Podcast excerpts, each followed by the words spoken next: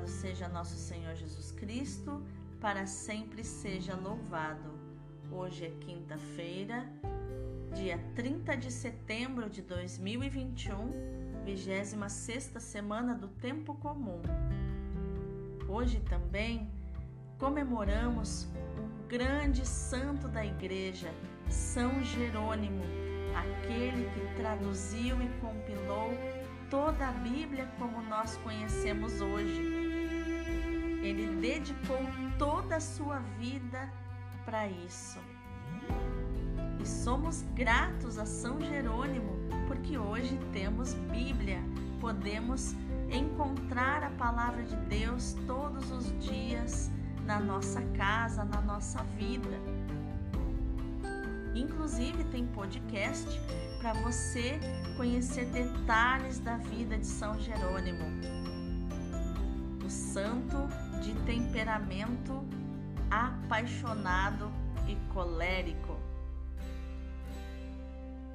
São Jerônimo, rogai por nós. A leitura de hoje é do livro de Neemias, capítulo 8, versículos do 1 ao 4, do 5 ao 6 e do 7 ao 12.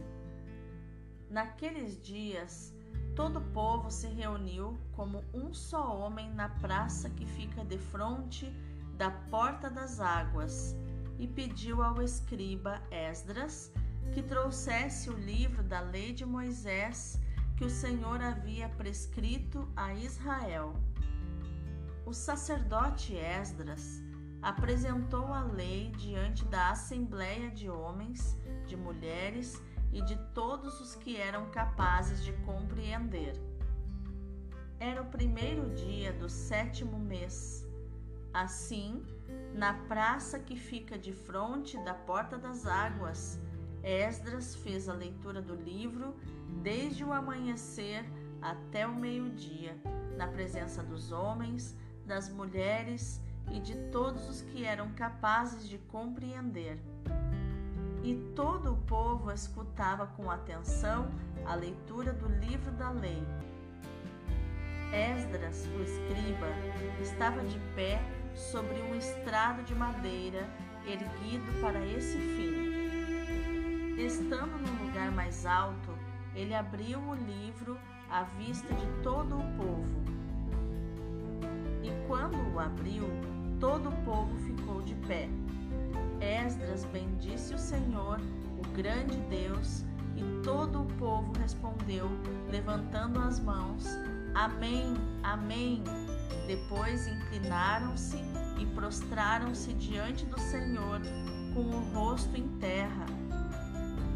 Os levitas explicavam a lei ao povo e cada um ficou em seu lugar e leram clara e distintamente o livro da lei de Deus e explicaram seu sentido, de maneira que se pudesse compreender a leitura. O governador Neemias e Esdras, sacerdote e escriba, e os levitas que instruíam o povo, disseram a todos: Este é um dia consagrado ao Senhor vosso Deus não fiqueis tristes nem choreis, pois todo o povo chorava ao ouvir as palavras da lei. E Neemias disse-lhes: Ide para vossas casas e comei carnes gordas, tomai bebidas doces e reparti com aqueles que nada prepararam, pois este dia é santo para o nosso Senhor. Não fiqueis tristes, porque a alegria do Senhor será a vossa força. E os levitas acalmavam todo o povo, dizendo: Ficai tranquilos, hoje é um dia santo, não vos aflijais. E todo o povo se retirou para comer e beber. Distribuíram também aos outros e expandiram-se em grande alegria pois haviam entendido as palavras que, que lhes tinham sido explicadas. Palavra do Senhor, graças a Deus. O responsório de hoje é o Salmo 18, 19, versículos do 8 ao 11. Os ensinos do Senhor são sempre retos, alegria ao coração. A lei do Senhor Deus é perfeita, conforto para a alma. O testemunho do Senhor é fiel, sabedoria dos humildes. Os preceitos do Senhor são precisos, alegria ao coração. O mandamento do Senhor é brilhante, para os olhos é uma luz.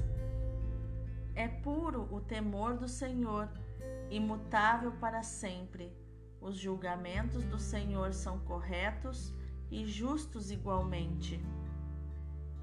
Mais desejáveis do que o ouro são eles, do que o ouro refinado. Suas palavras são mais doces que o mel, que o mel que sai dos favos. Os ensinos do Senhor são sempre retos, alegria ao coração. O evangelho de hoje é Lucas capítulo 10, versículos do 1 ao 12. Naquele tempo, o Senhor escolheu outros setenta e dois discípulos e os enviou dois a dois na sua frente a toda a cidade e lugar aonde ele próprio devia ir. E dizia-lhes: A messe é grande, mas os trabalhadores são poucos. Por isso, pedi ao dono da messe que mande trabalhadores para a colheita. Eis que vos envio como cordeiros para o meio de lobos. Não leveis bolsa, nem sacola, nem sandálias, e não cumprimenteis ninguém pelo caminho. Em qualquer casa em que entrardes, dizei primeiro: A paz esteja nesta casa. Se ali morar um amigo da paz, a vossa paz repousará sobre ele, senão, ela voltará para vós. Permanecei naquela mesma casa, comei e bebei tiverem, porque o trabalhador merece o seu salário. Não passeis de casa em casa. Quando entrardes numa cidade e fordes bem recebidos, comei do que vos servirem, curai os doentes que nela houver, e dizei ao povo: reino de Deus está próximo de vós. Mas, quando entrardes numa cidade e não fordes bem recebidos, saindo pelas ruas, dizei: Até a poeira de vossa cidade, que se apegou aos nossos pés, sacudimos contra vós. No entanto, sabei que o reino de Deus está próximo. Eu vos digo que naquele dia Sodoma será tratada com menos rigor do que essa cidade. Palavra da salvação Glória a vós, Senhor. Então, o que os textos de hoje têm a nos ensinar sobre inteligência emocional, atitude e comportamento? Então, vamos começar pela leitura. O capítulo 8 de Neemias é a continuação de Esdras 8:36 isso quer dizer que Neemias, do 8 ao 10, pertence às memórias de Esdras, verdadeiro protagonista destes capítulos. Lembrando que Esdras é um escriba e sacerdote e o Neemias era o copeiro do rei, onde o rei autorizou, porque ele estava triste, chorando, é, autorizou que ele fosse reconstruir Jerusalém. E o rei, inclusive, doou madeira para a reconstrução. O texto que nós escutamos, ele nos apresenta o povo reunido pela palavra, que inspira o serviço e o governo da comunidade. O povo que regressou da Babilônia é, não reconstrói a sua vida é, religiosa apenas em volta do templo e dos sacrifícios, mas ele começa a elaborar uma nova instituição, uma comunidade que se reúne para ler e rezar a palavra. na sinagoga ou a própria sinagoga. A religião de Israel se torna a religião do livro. Concluída a reforma civil e religiosa, Neemias e Esdras convocam todo o povo para que escute a leitura da lei de Moisés. Esta assembleia em Jerusalém, durante a festa dos tabernáculos, assinala o nascimento do judaísmo. Inclusive, está acontecendo por esses dias em algumas uh, igrejas cristãs e também no judaísmo a própria festa dos, dos tabernáculos. É esta a época. Mas voltando aqui. Depois do exílio, o povo de Deus não recuperou a independência política, mas viveu sob o domínio sucessivo dos persas, dos gregos e dos romanos. Por isso que o povo nunca mais formou uma entidade política, mas religiosa. Era uma espécie de igreja. Tinha o seu estatuto religioso próprio, que era a lei, tinha a hierarquia sacerdotal e tinha como centro de coesão a cidade santa e o templo. Uma parte do povo judeu não vivia na Palestina, pois é, tinha se dispersado em diversas comunidades na diáspora. Foi esse tipo de organização religiosa que se estabeleceu na comunidade pós-exílio foi o que veio a se chamar judaísmo. Eles que se chamavam de hebreus, é, que significa aqueles que estão a caminho, agora se chamam judeus. Eles têm um pai, Esdras, tem uma data de nascimento, 398 a.C., e tem um estatuto, a Lei de Moisés. A assembleia de que nos fala o nosso texto pode ser qualificada como uma renovação da aliança. De fato, Esdras faz alusão a um compromisso e a um documento selado e assinado pelos representantes da comunidade. Isso está em Neemias 10. Eu sei que é um, um momento, uma leitura meio maçante, né? um momento histórico mais. Uh, mais teórico, né? Mas é importante a gente se localizar e a gente entender o que estava acontecendo para também entender os comportamentos do povo. Já no Evangelho, Lucas então nos mostra o sim dos discípulos a Cristo, que se torna a força da missão evangélica. Jesus manda os, os discípulos fazerem o que ele mesmo fez e irem a lugares que ele mesmo deveria ir. É o que a igreja continua fazendo ainda hoje. Os doze são o fundamento da missão da igreja, mas Jesus escolheu ao longo dos séculos e continua escolhendo ainda hoje muitos outros. Nós, você e eu a messe é grande e os operários são poucos. Os 72 de que nos fala o Evangelho anunciam a mensagem do reino. O número 12 evoca as doze tribos de Israel. Número 72 evoca os 72 povos da terra elencados em Gênesis 10. A missão dos discípulos é universal, destinada a toda a terra.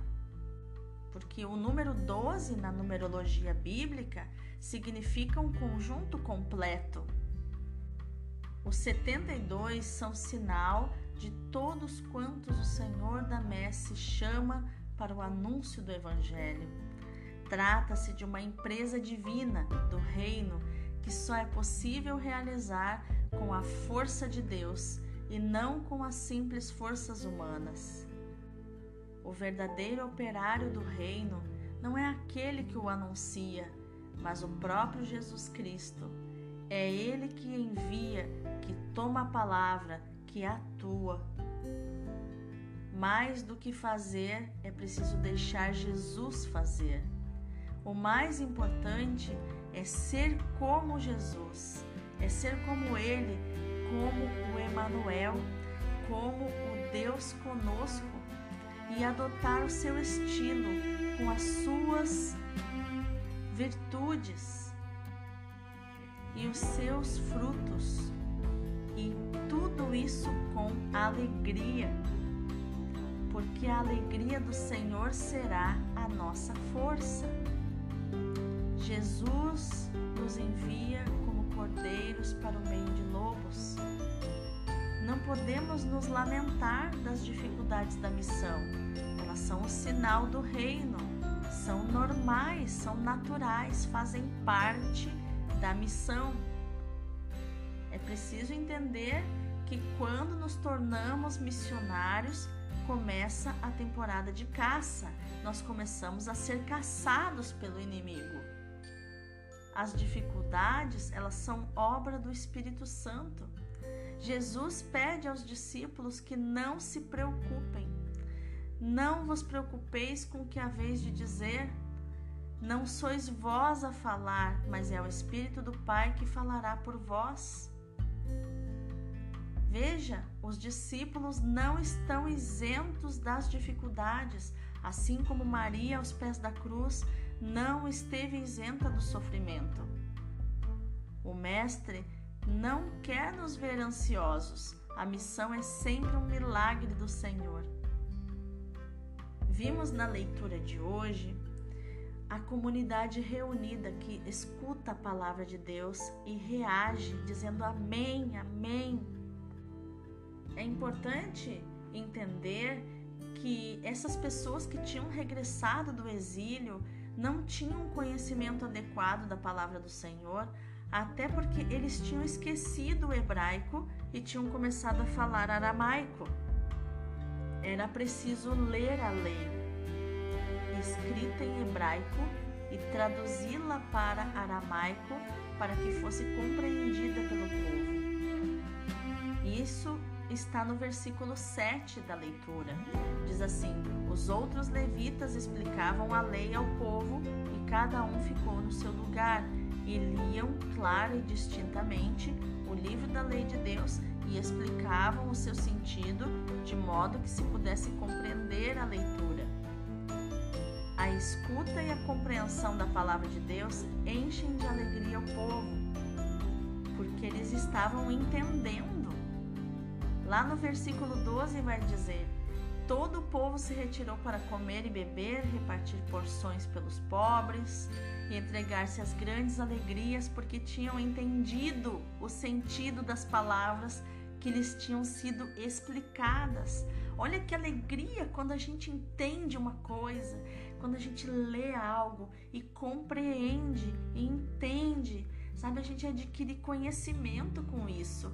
E é do conhecimento que a gente adquire a sabedoria. E isso é muito prazeroso, muito satisfatório. Aqueles que estudam a Bíblia têm o dever de tornar possível esta festa, esta alegria às outras pessoas. Isso também faz parte da missão evangelizadora. A missão é diferente da dos pregadores. A missão de quem estuda a Bíblia é diferente da missão dos pregadores, por exemplo, que falam diretamente ao povo. Os estudiosos, eles preparam a pregação, explicando bem a palavra de Deus, para que a pregação possa ser mais fiel à palavra e mais frutuosa. Assim, os estudiosos contribuem para a instrução do povo, para a sua alegria, a alegria do Senhor, que é a vossa força, diz Neemias no versículo 10. A força e a alegria vem da palavra de Deus, que é alimento e luz, que é a maior consolação que temos na terra. A escuta da palavra de Deus provoca, em primeiro lugar, a conversão, que se torna caridade, atenção aos mais necessitados, impulso de partilha e de fraternidade, como nos diz o versículo 10, repartir com aqueles que nada têm preparado. Encontro salvífico com Deus e a caridade para com o próximo, provocados pela escuta livre e acolhedora da palavra, produzem em nós a verdadeira alegria que jamais acabará.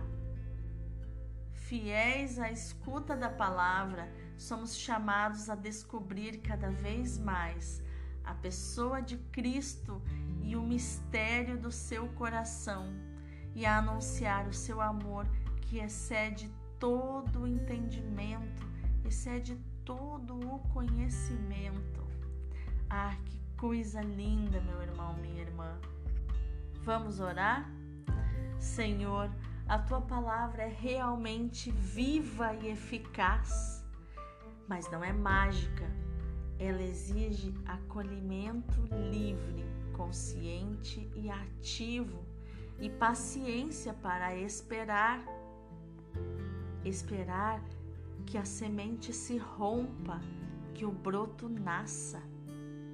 Ah, Senhor, que eu seja terreno bom, terra boa, onde a palavra lance a sua raiz, germine e dê fruto, tanto na minha vida pessoal, como na minha vida familiar, profissional, apostólica. Que a tua palavra seja em mim impulso de amor, de entrega, de missão, de anúncio do teu amor que excede todo conhecimento, porque a messe é grande, mas os trabalhadores são poucos. E quando eles, esses trabalhadores chegarem, Senhor, que eu saiba o lugar, saiba colocá-los no lugar que eles precisam estar, que eu saiba o que fazer com eles, Senhor, porque às vezes os trabalhadores vêm, mas ficam ociosos. Que eu saiba, Senhor, com a luz do teu Espírito, onde colocá-los para que possam externar, transbordar o seu melhor aquilo, aqueles dons e carismas que o Senhor lhes deu. Que cada um de nós seja terra boa para colher a semente.